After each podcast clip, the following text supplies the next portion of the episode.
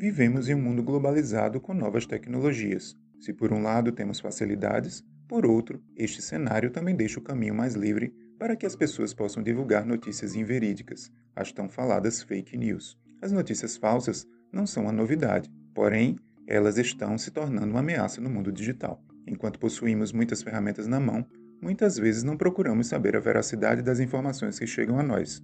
Uma pesquisa internacional realizada em 2019 revela que 86% dos entrevistados admitiram ter acreditado em pelo menos uma notícia falsa. Os dados são do Centro para Inovação em Governança Internacional. Foram ouvidas pessoas de 25 países que afirmaram, em 82% dos casos, que as fake news estavam em redes sociais como Facebook e Twitter. Eu sou o jornalista Vinícius Albuquerque e este é o episódio 2 do Empírico, um podcast oficial da Universidade Potiguar, a UNP. Aqui, a gente trata de assuntos sob os olhos da ciência com pesquisadores nordestinos. E como você percebeu, nosso tema da vez são as fake news. Meu parceiro de entrevista é o aluno de Publicidade e Propaganda Jefferson Freire. E neste episódio, trazemos dois convidados. A professora Laís Barreto, que é doutora e mestra em Estudos da Linguagem pela UFRN. Além disso, ela também é professora do Programa de Pós-Graduação em Administração da UNP. Junto com a professora Laís, teremos ainda o professor Rômulo Andrade Neto, doutor e mestre em administração pela UFRN, ele também é docente do PPGA UNP e de cursos de graduação na área de gestão e negócios. Sua tese de doutorado discute a influência da reputação corporativa na intenção de compartilhamento de notícias falsas.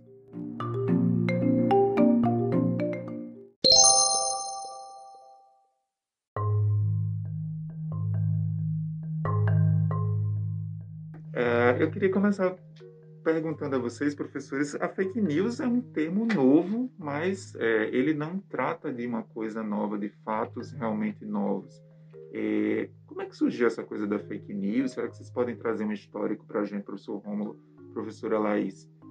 Bom, fake news, notícias falsas, né? Você trazer informações ali que não procedem, é, já vem, digamos assim, de muito tempo desde que o homem exerce seu potencial criativo, eu acho que ele tem potencial para criar coisas que são boas para a sociedade e coisas que nem sempre vão é, ter um fundo de verdade.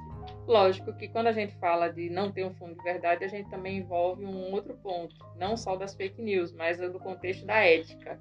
Eu acho que ética tem tudo a ver com fake news. É você ter uma postura ética, você desenvolver uma informação ética foge desse contexto das fake news, no sentido de estar agindo de má fé, produzindo notícias falsas. Mas tem quem produza, sim, a gente sabe. Então eu não posso me deixar envolver por todo tipo de informação que chega até mim, sem antes é, averiguar aquela informação a fundo, vamos dizer assim certo? Porque existem pessoas que têm uma postura totalmente ética e a gente sabe que, enquanto ser social, tem pessoas que têm postura antiética e no contexto da informação não é diferente, certo? Hoje a gente vive um boom de informações aí com a internet, com é, as mídias de todas as formas, vamos dizer assim, certo? A gente que é da área de comunicação estuda transmídia, crossmídia, como disseminar informação em várias, em múltiplas plataformas, então, você imagine a quantidade de plataformas que a gente tem à nossa disposição, a quantidade de informação que circula nessas plataformas. Então, saber se a informação é verdadeira ou não, acho que é o nosso papel hoje, diante da quantidade de informações que chegam até nós, certo? Perfeito. Não é, é complementando, assim, acho que a, a, história da fake news, como a professora Lê estava falando, acho que ela, ela remete à própria história da notícia, né? Acho que notícia, se a gente for ver aí, seria essa qualquer informação é, socialmente relevante que ela vai ser comunicada por meio de alguma plataforma, né? Então, é, junto com a notícia, a gente, se a gente for remeter né, aos primórdios, a gente pode ver ali que na, nos jornais antigamente já existia essas notícias que eram publicadas e que não tinham nenhum tipo de veracidade. Né? Então, é algo que é historicamente sempre teve presente na história da humanidade. Então, é, só que aí, recentemente, com o advento aí da internet, né, o surgimento dessas tecnologias de comunicação, né, tecnologia da informação e comunicação, é, termina que isso adquire aí, é, toma uma nova proporção. Né? Então, antigamente, você chegar e publicar, divulgar uma fake news, é, você sabia quem era a pessoa ali que estava divulgando aquela informação. Né? Então, o jornal que publicava uma notícia lá, fake news, Você conseguia chegar e rastrear que tal foi, foi tal jornal que publicou, que divulgou aquela informação. Só que hoje em dia na internet, você não é, é, essa questão de você não ter uma identidade, você não sabe quem é o autor daquela informação, é, é, realmente dificultou, na verdade, dificultou a identificação de quem é a fonte, mas facilitou a questão da propagação desse tipo né, de, de informação, de desinformação, na verdade. Né? E, e, e é, possibilitou que aumentasse né, de forma exponencial a quantidade desse tipo de notícia. Então, é, advento da internet, isso cresce, e nas redes sociais, principalmente, que aí é é onde a internet ela vai para um novo patamar de questões de interação, né? Porque as pessoas elas passam a produzir conteúdo, né? Então eu, eu, eu, eu chego e eu mesmo, né? Tipo por conta própria, divulgo uma informação e aquilo ali de repente a, alcança várias pessoas. Então é, redes sociais, né? Com o advento das redes sociais, aí, com o passar do tempo, então as notícias falsas elas realmente terminam a, alcançando um patamar que é o patamar que a gente está atualmente.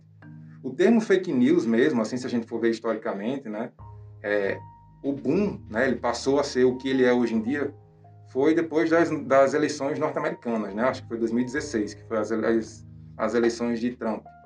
Então, é, naquele momento, se a gente pudesse, assim, tipo, dizer, historicamente, qual foi o momento que marca é, é, o surgimento, né, acho que é a globalização, a internacionalização do termo fake news, porque até então aqui no Brasil a gente falava notícias falsas, né, a gente não falava fake news. É, mas hoje em dia no Brasil a gente chama de fake news. Então, a quem a gente deve, né, isso? Basicamente seria então porque nas eleições norte-americanas, Trump ele utilizava esse termo fake news para se referir a, a, qualquer notícia que na verdade é, é, fosse contra aquilo que ele defendia. E aí, né, foi é, isso também que é, dificultou um pouco aí essa questão tipo do que é fake news, porque fake news é, é, é uma notícia é uma mentira, né? Tipo, é uma, é uma informação falsa, uma desinformação, ou fake news é uma, é uma informação que é diferente do meu ponto de vista. Perceba como isso é diferente, né? Tipo, o que é fake news? Da forma como o Trump naquele momento estava utilizando, fake news eram coisas que estavam diferentes daquilo que era no interesse dele, certo? É, e aí, então, é quando vem toda a literatura, né, a parte científica, para, é, é, digamos assim, trazer, é, claro, é, é, esclarecer, né? Tipo, toda essa confusão que foi feita em razão disso. Mas, assim, o, evento que marca realmente o surgimento dessa palavra seria as eleições norte-americanas. Existe uma intenção e um propósito por trás das fake news. Então, a gente tem que averiguar muito bem qual é essa intenção. Porque tem quem faça, uma, quem, quem produza uma fake news simplesmente para brincar, para tirar uma fazer uma sátira, vamos dizer assim, né? tirar ali uma gracinha com alguém, mas a gente sabe que por trás de uma brincadeira pode existir toda uma, uma carga que venha prejudicar também a vida de alguém. Então é, é, sempre bom a gente averiguar qual é a intenção dessa mensagem que é passada. Uhum. Perfeito. É, e aí, professor, professor, é, você estava falando sobre as eleições de Trump, né? E o Jeff tem uma pergunta justamente sobre isso, né? Já que a, a, naquela época a eleição utilizou muito o Twitter, né? Acho que foi a grande plataforma. Qual o papel das plataformas sociais para evitar esse tipo de acontecimento? Eu lembro que teve no Twitter também o Facebook, ele teve acesso a alguns dados de eleição para poder divulgar essas fake news para pessoas específicas para ajudar na eleição dele. Isso aí é uma, é uma pergunta bem controversa, né? Na verdade, a resposta é controversa, porque é algo que é, a gente vai ter que remeter à ideia de que até, o, até que ponto é, é, você pode chegar e, e, e, impedir que aquela informação ela seja disseminada, né? Por exemplo, até que ponto você pode chegar e derrubar uma live porque aquilo que está sendo propagado é, uma, enfim, uma verdade, uma mentira, né? E aí entra, é muito controverso, porque entra em questões de democracia mesmo, né? Democracia que vai ser essa liberdade de expressão, né? Para você poder é, dentro daquilo que você, daquelas informações que estão disponíveis, existe um meio de comunicação que está trazendo aquilo, você repassar, é, aí, entra nessa conversa. Então, assim, qual é o papel do, das redes sociais? Atualmente, as redes sociais elas têm atuado de forma bem, é, como é que eu posso falar, é, bem atuante, né? Elas têm desenvolvido aí, seja por meio dessas ferramentas fact-checking, que elas automaticamente conseguem detectar essas fake news e automaticamente já fazem, já excluem esse conteúdo das redes sociais, né? Então existe esse, esse essa forma de, de combate, né? E também tem a outra forma de combate que é realmente, é, por exemplo, numa live você chegar e se está propagando ali algum tipo de informação, derrubar esse, é, é aquela live de repente para que aquela informação não seja disseminada para outras pessoas. Com o tempo, assim, o que a gente analisando historicamente, a gente consegue perceber que houve um avanço, certo? Então, de, por exemplo, 2018 para cá, houve sim um avanço em relação a aqui no Brasil, por exemplo, a equipe que trabalha com essa parte de é, a equipe do WhatsApp que trabalha com essa parte de é, notícias falsas, por exemplo, aumentou consideravelmente. É, é, YouTube mesmo também agora tem um representante dessa área e também ele, ele exclui também vídeos que propagam esse tipo de informação, né? Então é, é, é algo que elas estão de fato atuando cada vez mais, mas é controverso porque a gente tem que refletir é, é, é questões políticas. E a própria ética, né? Até que ponto aquilo procede ou não, né? Para alguém repercute ali. A gente vê que existem órgãos regulatórios ali da informação, no caso da publicidade, a gente tem o CONAR, que, que é, escuta ali a informação e vai ver até que ponto aquilo ali pode é, repercutir de uma forma negativa para a sociedade, quando é uma, uma, propaganda, né, uma publicidade de uma forma geral. Então a gente vê que esses órgãos estão também regulando as informações que são circuladas para vetar algumas informações e combater essas fake news, certo? e informações que venham, digamos, denegrir a imagem de alguém também, nesse sentido. É, professores, vocês estavam falando logo no início sobre, sobre é, como a internet né, e como a, as como o mundo digital hoje trouxe esse aumento, esse boom né, de notícias falsas para o nosso dia a dia. É muita informação. Como é que a gente faz para filtrar isso no dia a dia? Como é que a gente evita as fake news? Existem Existem caminhos para isso? É possível realmente evitar as fake news no dia a dia? Como você falou, a gente vive no que Jenkins chama da cultura da convergência hoje. Né? É muita informação, a gente está numa cultura da convergência é, e da mesma forma que eu recebo uma quantidade de informações enormes, eu tenho que saber também filtrar essas informações. Então, eu acho que o primeiro passo é você exercer o papel de pesquisador, de investigador. É você não receber qualquer informação ali de imediato. É você filtrar aquela informação, você ler. O papel do leitor hoje é mais do que essencial. Começaria por aí, o básico. Porque as pessoas veem ali a notícia, já acreditam que aquilo ali é verdade e tomam para si. Nem se dão o trabalho de ler totalmente a informação. Então, mais do que nunca, a gente precisa de um processo de, de leitores ali, de exercer o nosso papel de leitor, certo? De leitora. Né? E, a partir disso, você é, passar a reconhecer quais são as informações que realmente procedem. Então, como é que eu vou passar a reconhecer essas informações que procedem? Indo atrás até de outras pessoas que possam me ajudar, se eu não tenho certeza que se aquela informação é verdadeira, ah, eu vou consultar ali um especialista para ver se aquilo procede não acreditar no primeiro site que você. No primeiro, depois de ler o texto, né, não acreditar ou de, ou de, ver a informação, seja ele verbal ou não verbal. Então, é, não acreditar na primeira impressão, nem sempre a primeira impressão é a que fica. Né? Tem um ditado aí, ah, a primeira impressão é a que fica. Nem sempre. Se você for esperto, você vai averiguar, vai a fundo, vai procurar outros sites, outros portais que te passem ali um respaldo maior sobre aquela informação.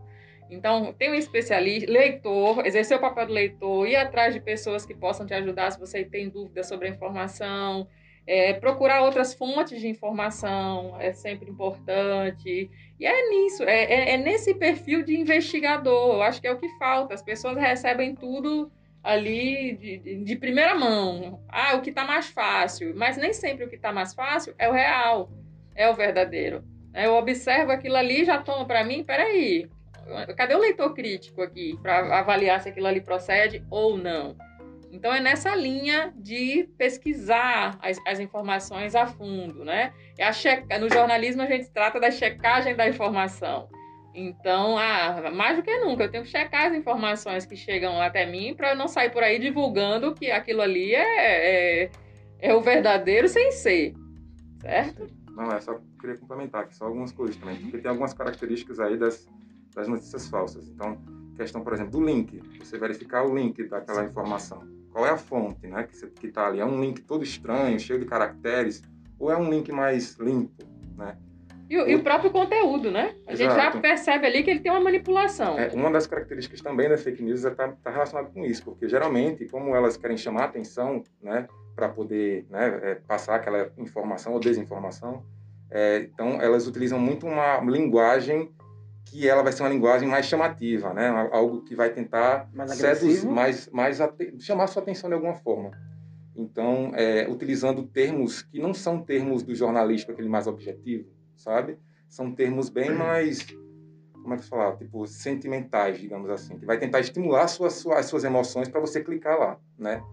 É, outra coisa também que pode ser feita, também que a professora estava falando agora, é também você acessar, tipo, hoje em dia já existem sites especializados nisso, né? Então, existe aquele boatos.org, existe é, Agência Lupa, que são todos sites que você é, é, pode acessar, entrar lá, e eles vão, eles, são, eles, vão buscar, eles vão apresentar ali, tipo, o que é, que é verdade e o que é, que é mentira, certo?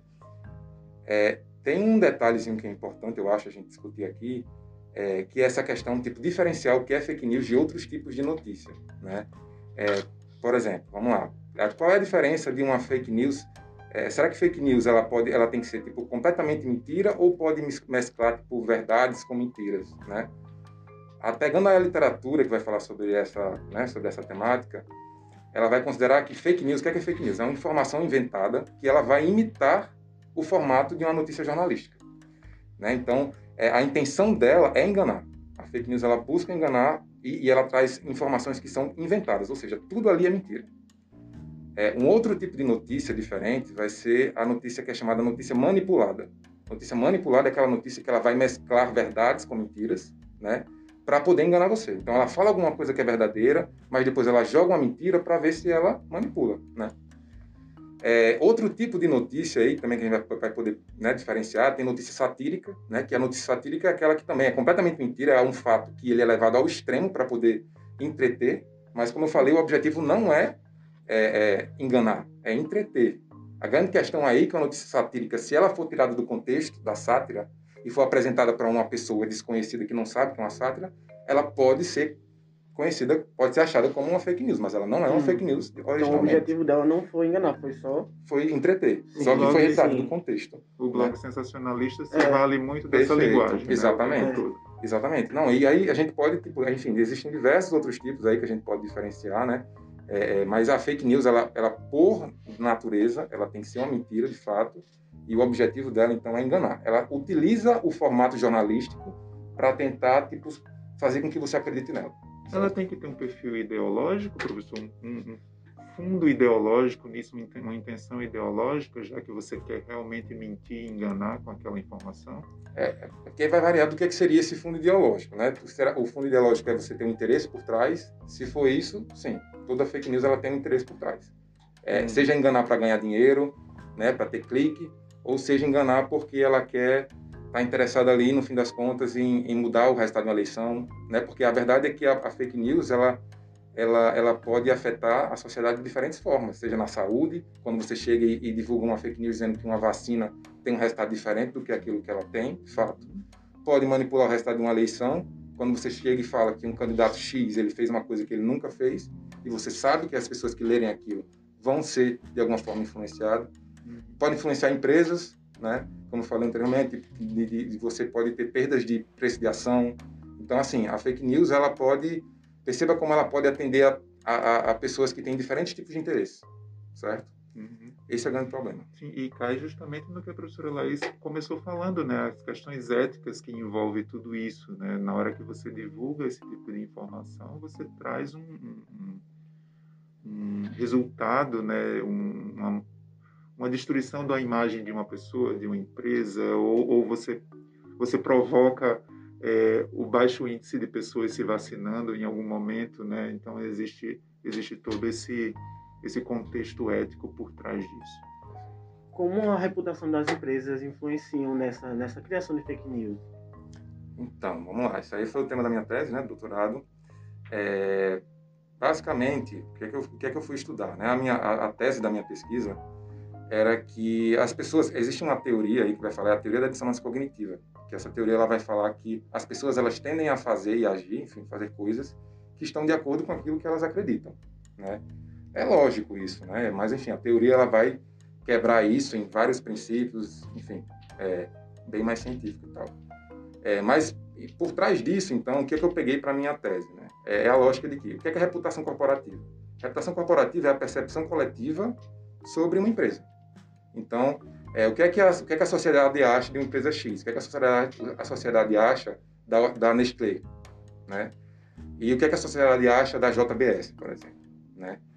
E aí, então, o que eu fui defender, então, é que, por exemplo, uma empresa que tem uma reputação corporativa favorável, como a Nestlé, como as pessoas elas têm uma cognição, né, a teoria da cognição, é, é, é da dissociação cognitiva, né, é, como ela prega isso, então como as pessoas acham que ela tem uma boa reputação, né, tem é, essa, esse histórico positivo em relação a ela, elas vão tender a acreditar em fake news que seriam fake news positivas.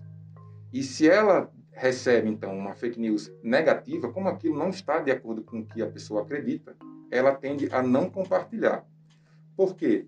Porque as pessoas elas tendem, acho que é até do ser humano, você não vai compartilhar uma informação por questões de capital social você repassa uma mentira, se aquilo depois é descoberto a mentira, como é que fica a sua imagem como pessoa, né? Então, é, as pessoas, por essa questão né, de capital social, elas então não repassariam uma notícia que elas acham que é falsa. E aí, então, elas, elas tenderiam, então, a, digamos assim, a, é, elas não repassariam uma notícia negativa, uma fake news negativa de uma empresa que tem uma, uma reputação positiva, mas repassariam uma fake news negativa de uma empresa que tem uma reputação negativa, porque está de acordo com aquilo que ela conhece da empresa, entende? Então, quando a gente junta isso com o fato de que 95% das fake news corporativas, enfim, em geral, elas são negativas, então termina que é, se você tem uma má reputação, você vai estar muito mais suscetível a, é, é a, a, a exposto a esse tipo de conteúdo aquela empresa que tem uma boa reputação, de certa forma, ela está blindada, ela está protegida é, é, desse, dessa, desse tipo de notícia, entendeu? Existe aí também um, uma, é, enfim, uma outra, um outro viés que é a, empresa que ela tem uma boa reputação, ela vai estar tá mais exposta, mais exposta a fake news positiva, porque como é como ela tem uma boa reputação, as pessoas vão acreditar naquela fake news positiva. Só que como o número de fake news positiva é muito baixo, é, então assim, é, enfim, é, é, é algo que tem que se refletir aí, sabe? Se é um problema para elas de fato. E é um interesse maior pelas fake news negativas do que pelas positivas, né? exatamente. Exatamente. Né? isso, isso é natural de qualquer tipo de, de jornalismo, né? Seja ele ético, antiético, a gente já sabe que programas que têm notícias mais negativas, eles costumam ter mais audiência. É a né? repercussão, né? É, existe o sempre essa repercussão. que aquilo provoca. Professor, você, seu trabalho, né, trata de ciência, trata fake news dentro de um ambiente de ciência. Qual é a importância de trabalhos como esse? E até queria ouvir da professora Laís, que também orienta trabalhos de graduação que abordam isso, que já tem trabalhos também é, de fake news nas organizações. Qual a importância da ciência especificamente para contribuir com, com a melhoria, ou pelo menos minimizar esse cenário? de fake news que a gente vive hoje no mundo, nesse mundo digital e tão cheio de informação que a gente citou aqui? Vamos lá. É, a ciência ela tem um papel fundamental, né? Tipo, porque a ciência ela vai ser a responsável por compreender os fenômenos. Né? Então, para a gente encontrar qualquer tipo de solução, né, a gente precisa primeiro compreender. Se a gente não entende o fenômeno, como é que a gente vai propor uma solução para aquilo? Né? Então, é, o nosso mundo aí ele está cheio de problemas. A verdade é essa, que a gente, é, na parte da saúde, o problema aí da, da, da Covid, né? É, e esses problemas, eles precisam ser solucionados, né? E aí, então, como eu falei é, anteriormente, para você solucionar, você precisa compreender. Então, nesse caso, por exemplo, da minha pesquisa das fake news, né? fake news é um problema que está aí, é, que existe, fato, e que é, é, é pouco compreendido. Né? As fake news nas empresas, especificamente nas organizações, né? porque eu escrevi minha tese, eu fiz uma revisão de literatura é, e não tinha nenhum trabalho empírico que tivesse investigado a fake news corporativa especificamente. mas o problema existia, né? É, eu me lembro perfeitamente, tipo, o que deu o pontapé inicial para o tema da minha tese foi uma reportagem que acho que até foi capa da revista Exame, que falava assim a preocupação das da, a preocupação da vez da vez das companhias, as fake news. Então mostrando como as empresas elas estavam é, é, com esse problema, né? Seja por exemplo teve um caso que foi muito conhecido que foi o caso da é, acho que envolveu foi Nestlé e Coca-Cola que ela saiu uma fake news dizendo que elas iam comprar o aquífero Guarani. E essa fake news disseminou muito. E aí é, gerou até revolta popular, depredaram lá o prédio das empresas, né? Então, de fato, existe esse problema. Estou falando aqui de, de, ataques populares, mas é, tem queda no preço das ações, a confiança na empresa é, é, é, é manchada, enfim, afeta muito, a empresa de muitas formas. E, só que, apesar disso, o conhecimento existente sobre esse fenômeno é muito escasso, muito limitado. Então, a ciência, quando ela chega e vai entender isso, ela está é, é, permitindo que é, futuramente aquilo. Porque é aos poucos, né? Até chegar à solução. É uma construção. É. Né? Então, o papel da ciência é contribuir com essa construção, é produzir conhecimento a respeito para fazer com que a população fique mais informada e, fique, e, e exerça o seu papel de pesquisador. Não só é, é, nos bancos, na, na, nas salas de aula de uma universidade. Não, a, papel da universidade é ensino, pesquisa e extensão. Então, a gente tem que levar a informação para a sociedade então, na hora que eu produzo ciência, na hora que eu desenvolvo pesquisas e mostro resultados para a sociedade, eu estou mostrando o meu papel enquanto universidade, estou levando a população a ficar mais bem informada e também compartilhar esse papel de pesquisador, de investigador.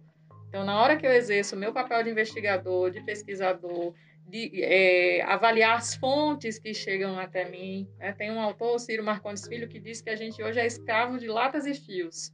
Então você imagina que você fica na dependência do tecnológico ali, né? Tá aí, tudo hoje converge. Você pega um celular, você tem ali infinitas informações. E até que ponto essas informações são verdadeiras para você? A gente está vivendo um, hoje um mundo que é, as informações circulam aí a toda hora. Né? Você está exposto até a golpes, né? Que chegam pelo WhatsApp, chegam por redes sociais e tem muita gente que cai naquilo ali de primeira. Então você tem que, você tem que ter o, o acesso à informação né, para poder averiguar se aquelas informações são verdadeiras ou não. A notícia falsa ela vai chegar até você. Do mesmo jeito que uma gama de notícias verdadeiras também vão. Então, o meu papel é, é apurar o olhar né, e exercer ali o leitor crítico, avaliando toda a informação que chega até mim. Agora, como eu vou me aprimorar nesse processo? Aí só o conhecimento vai dizer. Conhecimento diário, conhecimento de, das leituras que você faz, né, das informações que chegam de uma forma geral, e à medida que você vai avaliando essas informações, você vai ficando mais esperto, vamos dizer assim. Né, o seu olhar vai apurando ali, e é um processo. Lógico que qualquer um está sujeito aqui a pegar uma informação e a achar que aquilo ali pode ser verdade. Então, qual é o seu papel? Não receber tudo de primeira Lê, aprofunda sua leitura, aprofunda seu conhecimento, checa a fonte, vai atrás de alguém se está com dúvida se aquilo é verdadeiro. Né? As notícias, como o Romulo falou, vão chegar ali manipuladas, às vezes chegam até de uma forma assim meio esdrúxulas, uhum. né? confusas, mas cabe a você ir atrás ali da checagem da informação.